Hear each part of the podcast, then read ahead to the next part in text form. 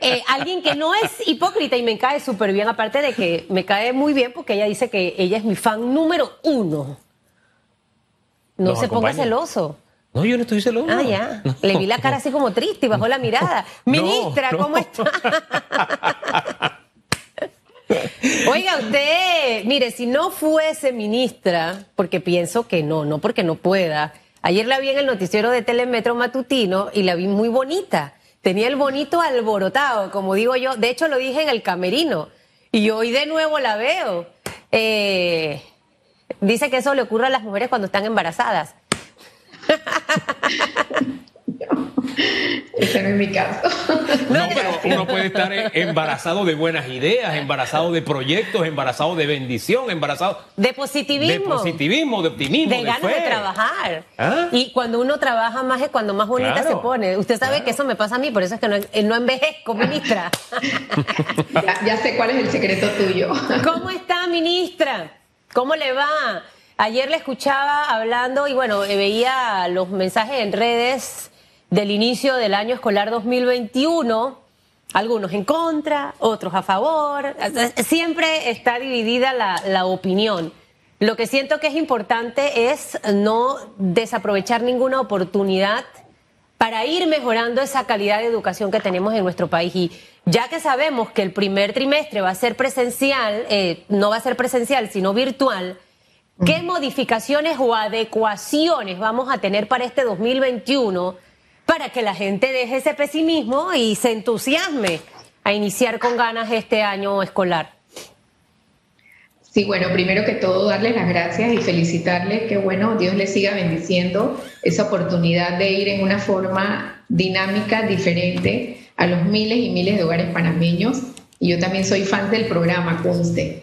Eh, sí, definitivamente, eh, una vez se toma la decisión con las autoridades de salud en medio del comportamiento que está teniendo la pandemia, y yo sí quiero eh, aprovechar este espacio para decir que nosotros estuvimos desde el miércoles de la semana pasada, una vez iniciamos el año, el año 2021, escuchando algunas solicitudes, yo me reuní con algunos padres de familia, el equipo de directores, de supervisores, ya nosotros en el mes de, a finales de noviembre habíamos cerrado con eh, parte de los gremios que tenemos en una mesa. Y también había escuchado solicitudes de otros grupos que no están agremiados. Y obviamente hay un monitoreo por parte de salud. Así que eh, a pesar, yo sí tengo que ser clara, a pesar de que en el decreto borrador y los gremios lo saben, y todas las personas con las que consensuamos y las que pudimos revisar el documento, algunos no consensuados, se hablaba de dos modalidades la alterna como la no presencial, pero se toma la decisión en virtud de poder mantener eh, a los estudiantes en casa. Estamos hablando de, cientos de miles de estudiantes y los docentes y poder, poder dar ese acompañamiento desde las instancias de salud y desde los apoyos de las direcciones regionales. Voy a tu, voy a tu primera pregunta. Sí, este año va a tener eh, algunas, algunos ajustes nosotros estamos llevando un calendario a 194 días. Nosotros el día 20 de enero estamos iniciando el programa de recuperación académica, que antes se le llamaba reválida, rehabilitación. Lo estamos extendiendo a cinco semanas cuando antes se eh, ejecutaba en tres semanas y estamos dando la oportunidad, aún en esta fecha, de que estudiantes que tienen pendiente algún tipo de entrega de trabajos o de tareas o de proyectos puedan entregarlo. La situación es muy irregular y en una, y en una condición de pandemia, de emergencia de salud que impacta también la educación y la impacta significativamente, nosotros tenemos que tener una flexibilidad. Mira, voy a un punto importante. Vamos a tener un programa de aprendizaje acelerado. Obviamente, para nosotros dar inicio a ese programa, se requiere que los estudiantes estén al menos en una forma semipresencial. ¿Qué significa aprendizaje acelerado? Aquellos estudiantes que no se pudieron vincular, sabemos que es el 6.2% en este momento del corte de la población estudiantil y que por otros motivos han estado fuera del sistema, eh, nosotros le estamos haciendo una propuesta de recuperar el año 2020 y dar continuidad al año 2021 en dos ciclos escolares. Todo, toda esa normativa y ese decreto debe estar saliendo para la próxima semana. Esa es una propuesta que corre en los países de la región centroamericana y eh, que hemos adoptado también nosotros en el plan de contingencia del SEXICA. Señora ministra, nos ha hablado de dos cosas y quisiera que quedaran totalmente claras. ¿Cuántos estudiantes van a recuperación? ¿Cuál es ese universo? ¿Y cuál es el universo de estudiantes que de alguna forma, o por llamarlo de alguna forma, tendrían un año escolar paralelo para recuperar el que perdieron? Sí, eh, en el corte eh, del día de ayer nosotros habíamos captado el 70% de respuesta de la información estadística y no habíamos superado los 5.000 a diferencia de los años anteriores, donde usualmente este programa de recuperación sobrepasa los 30.000, 40.000 estudiantes. Ese es el corte del día de ayer, que es al 70% de respuesta de información estadística. Y hemos visto un fenómeno, Hugo. Hemos visto mucha recuperación académica en asignaturas que no son las tradicionales del área tecnológica, del área humanística, educación artística, música, educación física, religión. Usualmente ese no es el comportamiento en algunas regiones. Sin embargo, sigue marcando español, matemáticas, ciencias naturales y las del área científica.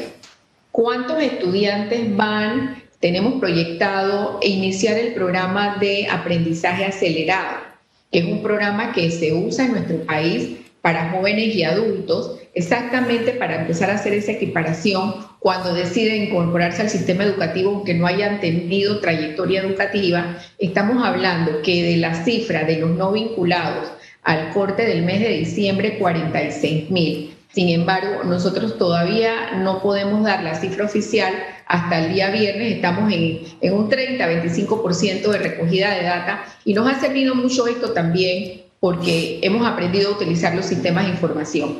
Este programa también va, a poder dar cabida a aquellos estudiantes que tienen 2, 3, 4, 5 años fuera del sistema para poder empezar a hacer esa equiparación y recuperar las pérdidas, porque realmente es una pérdida.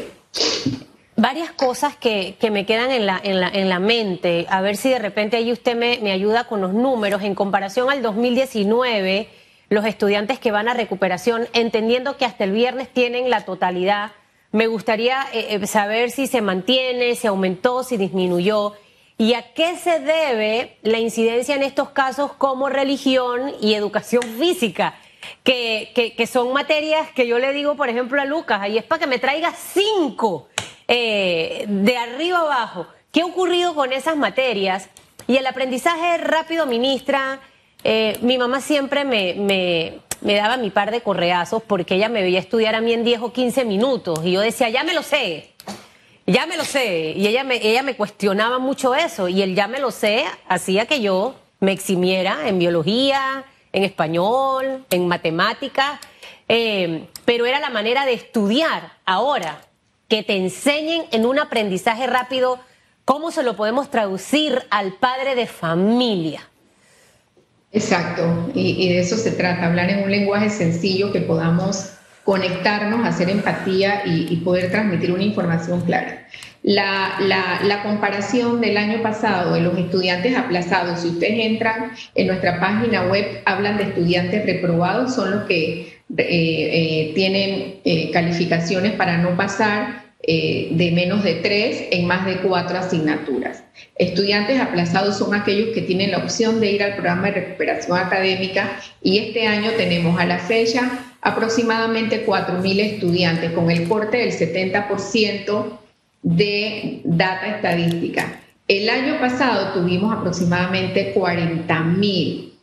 Yo considero que esto nos ha, nos ha ayudado porque estamos teniendo un sistema educativo más flexible.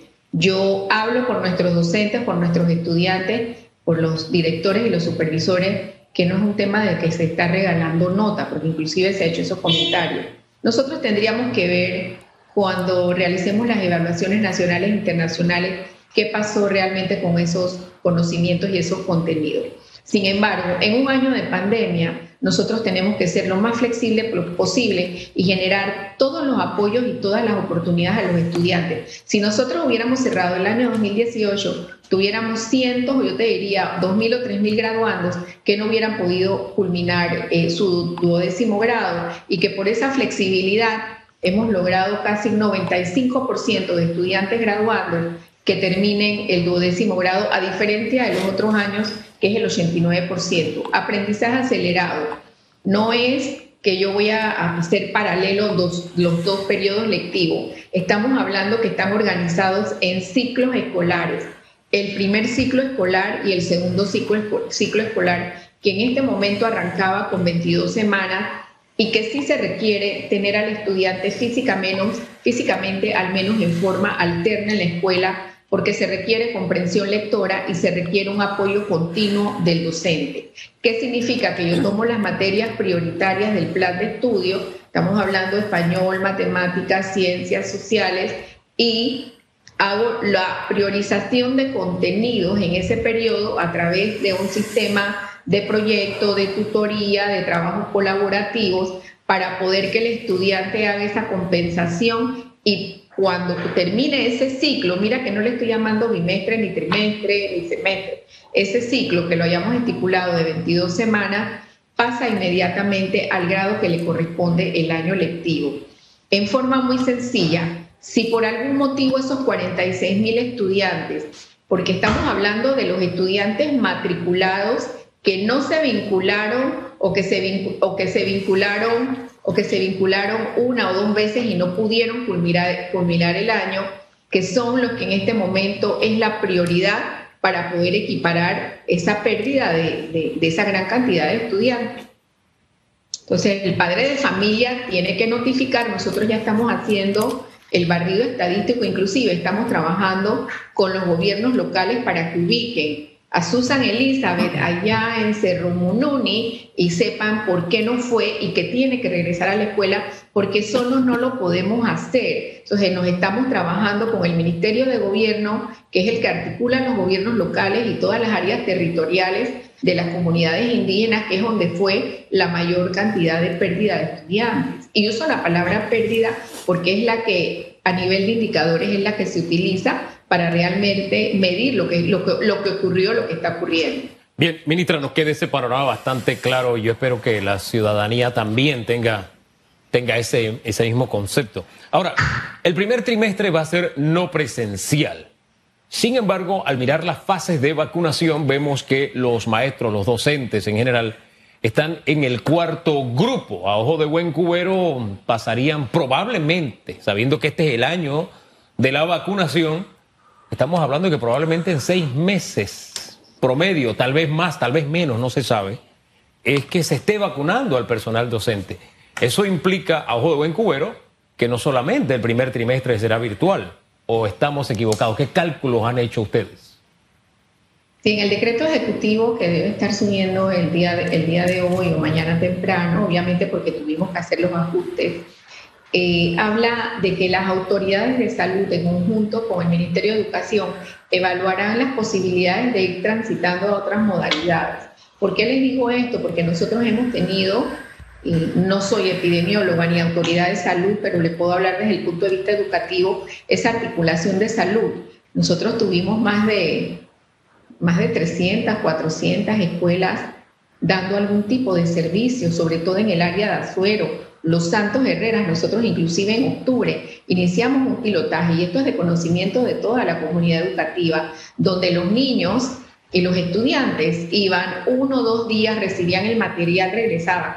Es más, tuvimos escuelas abiertas, Hugo, donde los chicos podían llegar a la escuela para pegarse al internet porque no lo tenían en casa. O inclusive tuvimos directores muy, muy líderes y beligerantes que, que, se organizaron con televisores para que los niños de la comunidad fueran a las teleclases, obviamente con el distanciamiento, con, con todo este tema de la bioseguridad. Entonces, yo creo que nosotros hoy, hoy 12 eh, de enero, nosotros no podemos decir cómo va a ser. Nosotros sabemos que el tema de la vacuna es un factor eh, eh, prioritario ahora mismo. También tenemos el tema de que tenemos un, más del 40-50% de docentes mayores de 60 años. Y todo, todo eso también nosotros lo estamos revisando porque nosotros tenemos que darle continuidad a la educación y a los aprendizajes y no podemos seguir sacrificando a nuestros estudiantes. Entonces, yo creo que nosotros tenemos que arrancar a distancia, pero en la medida que se vayan dando eh, las bajas de contagio y que se vayan dando otras oportunidades en las comunidades educativas, y cierro con esto, Susan, que te vi la mano levantada como alumna, los maestros de la comarca en Verá se trasladaron a la comarca en Verá. Si no, los niños en Verá hubieran quedado un año en cero. Entonces tenemos que entender que el, Ejecutivo da alineamiento, obviamente por la situación que hay, pero sobre la marcha nosotros estaremos evaluando, así como lo hicimos el año pasado, y tuvimos grandes lecciones aprendidas situaciones que no volveremos a cometer y tuvimos también muchísimo, muchísima ganancia en cómo esa interrelación, la entrega de material, el tema de las contrataciones de material impreso, las teleclases, el tema de la plataforma tecnológica, vamos poco a poco. Ahora mismo el único país de la región que tiene el mejor sistema sólido de plataforma, que es Uruguay con el plan Ceibal, le costó 15 años y hoy pudieron sostener su sistema totalmente virtual. Dos preguntitas, respuestas rápidas. Con lo que acabo de escuchar, puede ser que inicie el año, pero si todo se va normalizando, progresivamente algunos estudiantes regresen a los salones de clase. ¿Eso puede ocurrir? Claro, eso quedó, eso quedó estipulado en el decreto, que el Ministerio de Salud evaluará con las comisiones regionales COVID compuestas por Meduca la transición hacia otros modelos. Sí pusimos tajantemente que el primero es a distancia, pero como te digo, todo puede ir variando. Sin embargo, arrancamos a distancia. Ahora, otra pregunta, ministra. Algunas deficiencias eh, que se presentaron en el 2020, en el año escolar. El tema del Internet. Eh, sabemos que el COVID obligó a las empresas de telecomunicaciones a, modernizar mucho sus sistemas eh, operativos. Eh, ¿cómo, ¿Cómo se va a garantizar este tema? Si, si al final vamos a ir con los planes de estudio y las guías impresas, se van a poder entregar, o sea, ¿cómo, cómo vamos a manejar ese detalle? Y lo segundo, que usted lo mencionaba hace un rato, muchos papás, principalmente en las escuelas privadas, yo siento que he pagado y mi hijo no ha aprendido nada. Este, y de hecho muchos eh, practicamos exámenes al final del año para saber si realmente habían aprendido. Eh, ¿Han aprendido realmente? ¿Siente que, que, sí, que es como haber estado en el salón con las diferencias que hay? Esas dos cositas, ministra. No, definitivamente no es lo mismo que estar presencialmente, pero yo voy a defender a Lucas yo voy a defender a Lucas porque yo veo cuando está haciendo tarea, cuando la mamá lo firma y, ha ganado otras competencias, inclusive a nivel de la, de la, dinámica de la familia. Así que no voy a hablar de Lucas. Lucas aprendió. Eh, nosotros podemos ver, y yo tengo que ser eh, honesta, nosotros podemos ver los resultados en, en la calidad de los aprendizajes, sobre todo en las asignaturas básicas, cuando nosotros presentemos nuestras siguientes pruebas nacionales e internacionales. Nosotros también, otro indicador para saber eh, si, se, si se tuvo una evaluación correcta o si el estudiante tuvo la, eh, la, el, conocimiento y desarrolló el plan de estudio, es en virtud de los indicadores cuando empecemos a segregar cuántos pasaron en matemática, español y obviamente a diferencia del año pasado, te pongo el ejemplo de los graduandos, tuvimos una mayor cantidad de, de graduandos ya egresados eh, que por ese sistema de apoyo que se estableció eh, se pudo quizás ser más flexible, que es lo que nos pasa en un sistema tan rígido. Por el otro lado, eh, el tema del Internet, nosotros sabemos que la cobertura del país es del 56% del territorio. Este ya es un tema que se está viendo con, no solo con Meduca, es un tema que ve instituciones como la IG, como Presidencia, como otras secretarías, para poder, como dijo el señor presidente en su discurso, eh, además de, todos los logros del año 2020, ver eh, ese, ese, recorrido que tenemos que hacer como sistema educativo. Y este año por lo menos estamos expandiendo la señal de Internet a, a, más de 350, 400 escuelas que no tenían y muchas de la comarca. El año pasado instalamos en 189 centros educativos Internet, que precisamente ya en, en este mes y en el otro, en época de verano, se van a hacer las entregas oficiales como el señor presidente y la comunidad educativa. Entonces, definitivamente, de eso, eh, ese es uno de, de los retos que tenemos. Y otro reto es el vínculo de los estudiantes con los docentes. O sea, nosotros entregamos guías y nos enteramos en comunidades que no se supo más nada hasta fin de año. Eso realmente es lamentable, es doloroso, porque yo tengo muchos docentes, tenemos miles de docentes, yo digo que la mayoría, que antes del 20 de julio que activáramos oficialmente el año lectivo, ya habían cruzado río, ya habían viajado, habían incluso no esperado las guías, porque ese es parte del compromiso del docente, generar los procesos para que se dé el aprendizaje. Señora ministra, se nos quedan muchos temas en el tintero, el, tema de, las, de los colegios particulares, eh, los cuadernillos, que fue el último también que usted puso sobre la mesa, que está tanto en comunicados de padres como de docentes, pero el tiempo se nos acabó, así que el compromiso para volver a conversar pronto y seguir orientando a la población, ¿le parece? Cómo no, cómo no, claro, con ustedes es muy, eh, muy, muy coloquial este diálogo y sobre todo hacerlo, como me dijo Susan, en forma muy sencilla para que el padre de familia pueda tener esa empatía y conectarse con nosotros en esto que se requiere para la educación. Habrán oportunidades, habrán apoyos y yo estoy segura que este año va a ser nuestro gran año de todas las innovaciones que requiere el sistema. ya comenzamos. Tenemos la misma esperanza y trabajemos juntos todos en esa dirección. Que tenga buen día, señora Benítez. Manténgase guapa.